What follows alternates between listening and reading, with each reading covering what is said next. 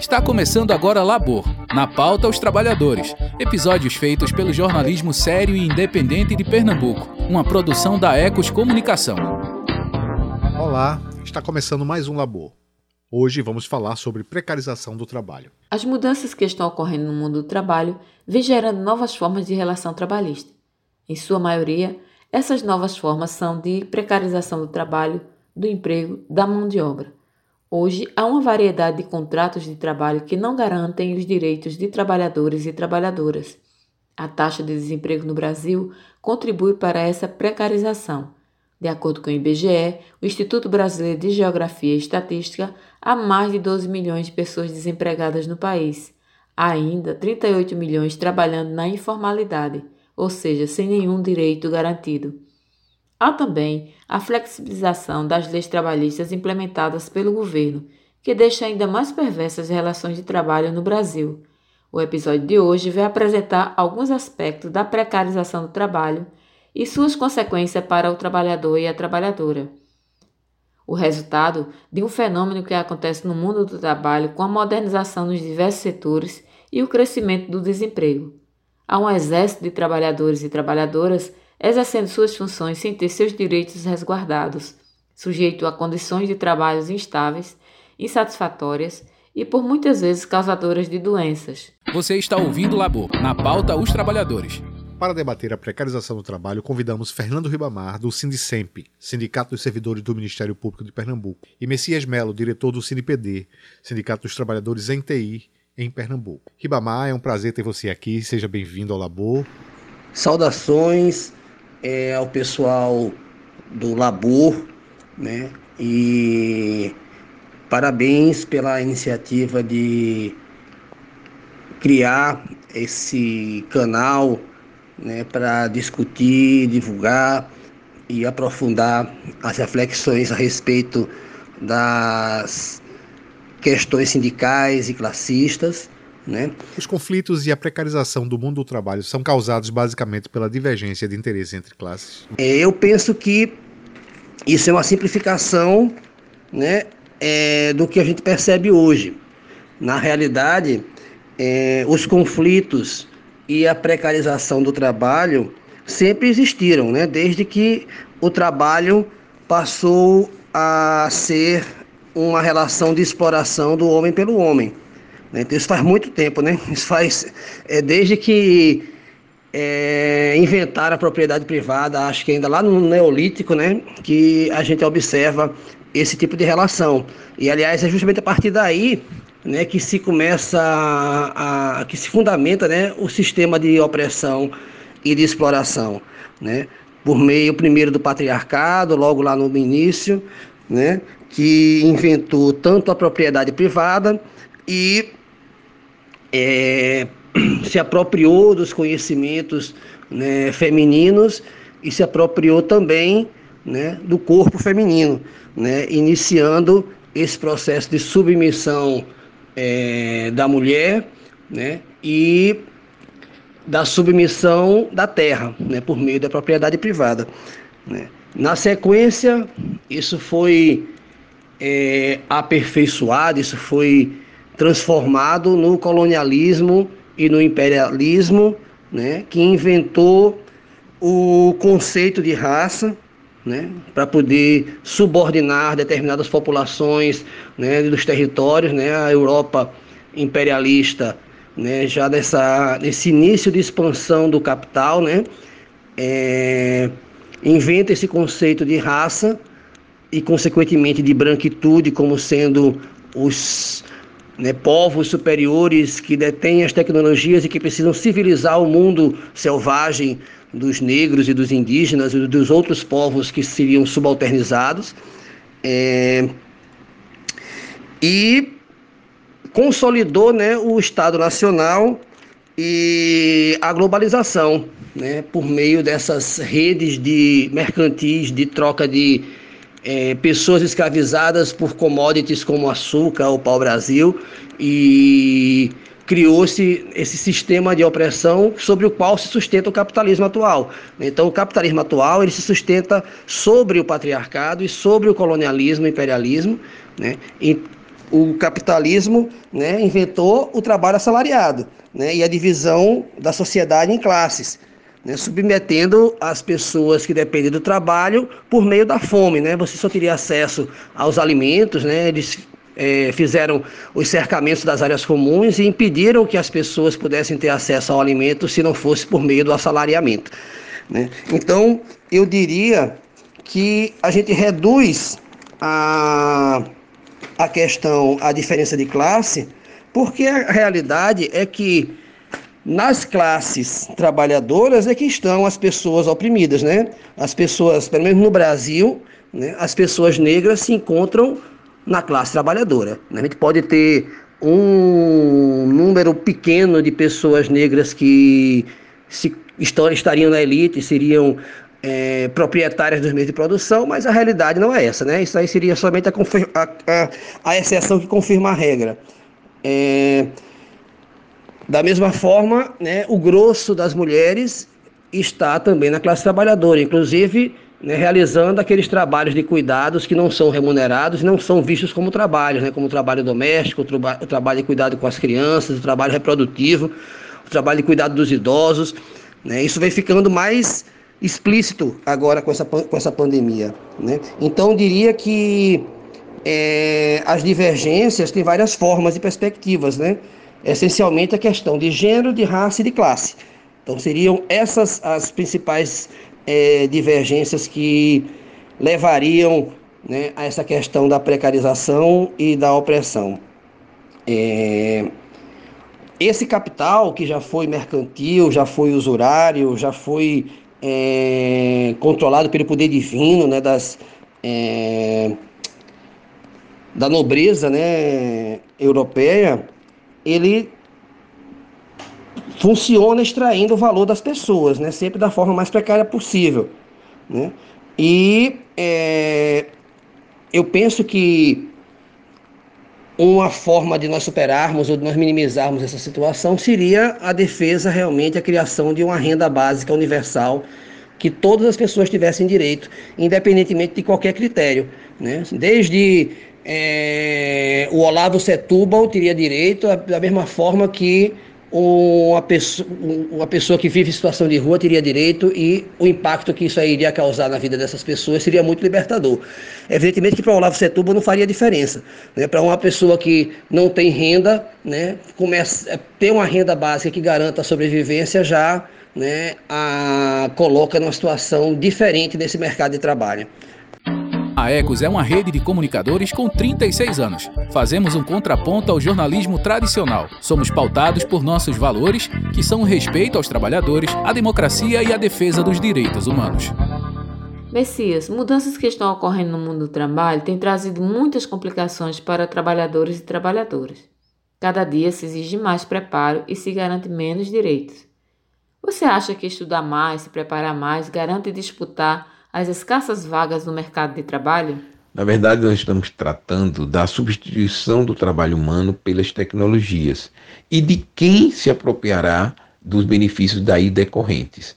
Se o capital que contratará menos trabalhadores e que terá um, uma reserva de mão de obra fora das empresas em busca de trabalho, ou se a humanidade que terá como resultado dessa mudança estrutural do modo de produção uh, uma, um resultado de uma redução de jornada de trabalho, de empregos com menos, menos horas hora de trabalho, empregos menos cansativos, menos desgastantes fisicamente e que traga em consequência benefício para toda a humanidade, uma humanidade que tenha mais tempo para a vida de cada um. Na primeira hipótese do capital se apropriar, ele coloca a responsabilidade para o trabalhador é, se preparar para esse novo mundo de tecnologia. Aí sim, acrescentando complicações, dificuldades a, a este trabalhador que já tem nesse atual sistema econômico enormes dificuldades de manter-se empregado, particularmente aqui no Brasil, que temos uma legislação extremamente flexível, extremamente benéfica para o empregador. De qualquer forma, a situação se coloca na velha questão da apropriação dos bens produzidos pela humanidade, da apropriação do produto do trabalho humano para toda a humanidade ou não. E ao trabalhador, é claro que neste novo tempo, nessa nova forma de produção, ele precisa ter conhecimentos, novos conhecimentos, precisa ter uma nova capacitação.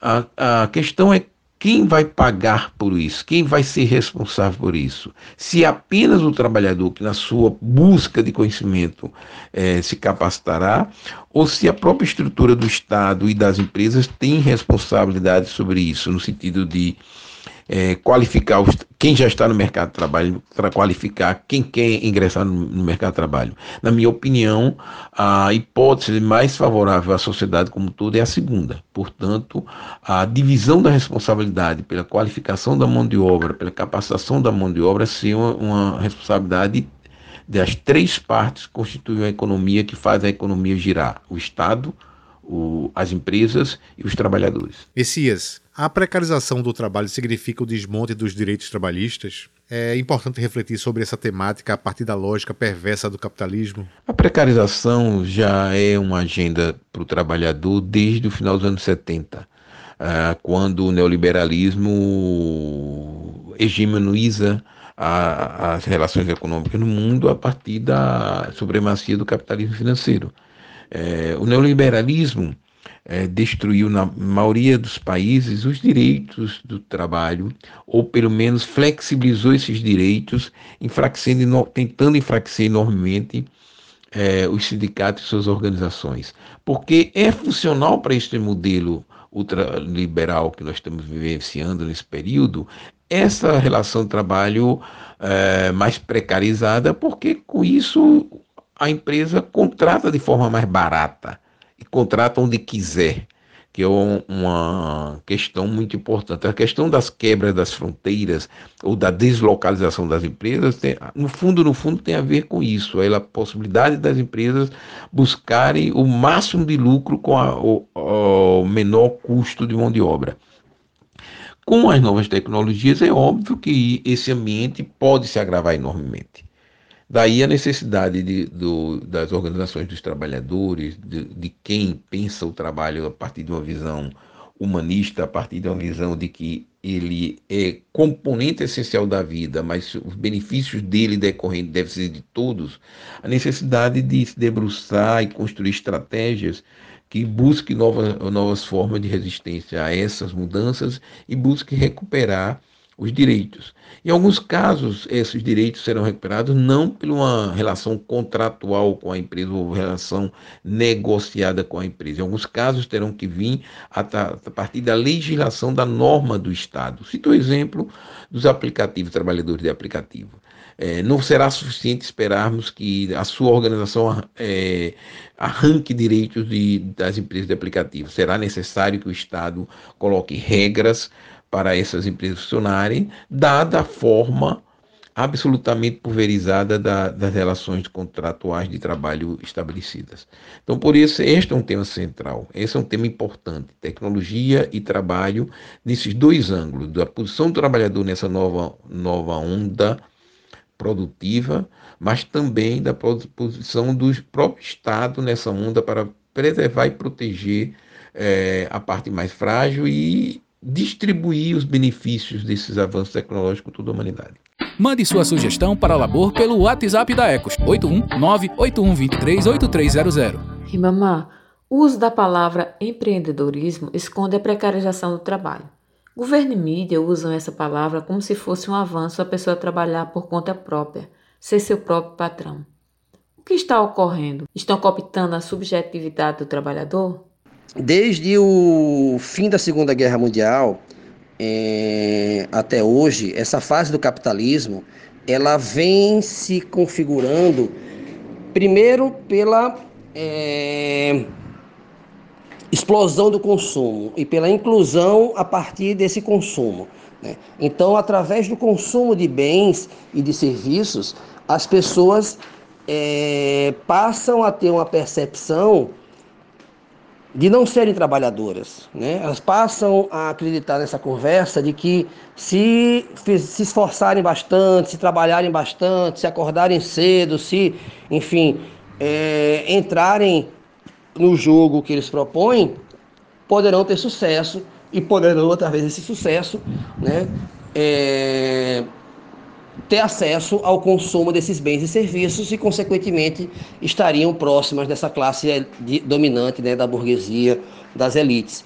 É, ocorre que não é isso que configura quem é trabalhador e quem não é trabalhador. Né? Você pode ser um trabalhador bem remunerado, mas continua sendo um trabalhador, porque não é simplesmente a renda que faz com que a pessoa seja ou deixe de ser trabalhadora. Né? É a questão dos meios de produção a que ela tem acesso. Né? Se o meio de produção que ela tem acesso é exclusivamente a sua força de trabalho, ela faz parte da classe trabalhadora. Né? Então, esse empreendedorismo que é colocado, especialmente para esse pessoal que a gente chama hoje de trabalhadores uberizados, né? é um empreendedorismo que é mais mais ainda fictício, né? Não é, não depende da pessoa praticamente nada. Né? Ela vai colocar lá o meio de produção dela, né? além do trabalho que vai ser o veículo, né? A moto, a bicicleta, o carro, dependendo do, da situação que seja, mas a gente tem observado esse tipo de relação surgir em várias outras, várias outras profissões, como no caso, como no caso dos professores, por exemplo, que estão sendo também contratados nessa perspectiva de é, intermitência, né, de aplicativo, de falta de vínculo efetivo. Né? Então, é, a gente não pode configurar isso como empreendedorismo. A Ecos é uma rede de comunicadores com 36 anos. Fazemos um contraponto ao jornalismo tradicional. Somos pautados por nossos valores, que são o respeito aos trabalhadores, a democracia e a defesa dos direitos humanos. Queríamos agradecer aos nossos convidados pelo debate esclarecedor sobre a precarização do trabalho. Eu sou Justino Passo, você ouviu o Labor. Eu sou Laudenice Oliveira. O Labor foi gravado e produzido pela Ecos Comunicação e contou com o apoio da CUT Pernambuco e de um conselho editorial formado por diversos sindicatos. Você ouviu Labor, na pauta aos trabalhadores. Episódios feitos pelo jornalismo sério e independente de Pernambuco. Labor foi gravado e produzido pela equipe da Ecos Comunicação, que contou com o apoio da CUT de Pernambuco.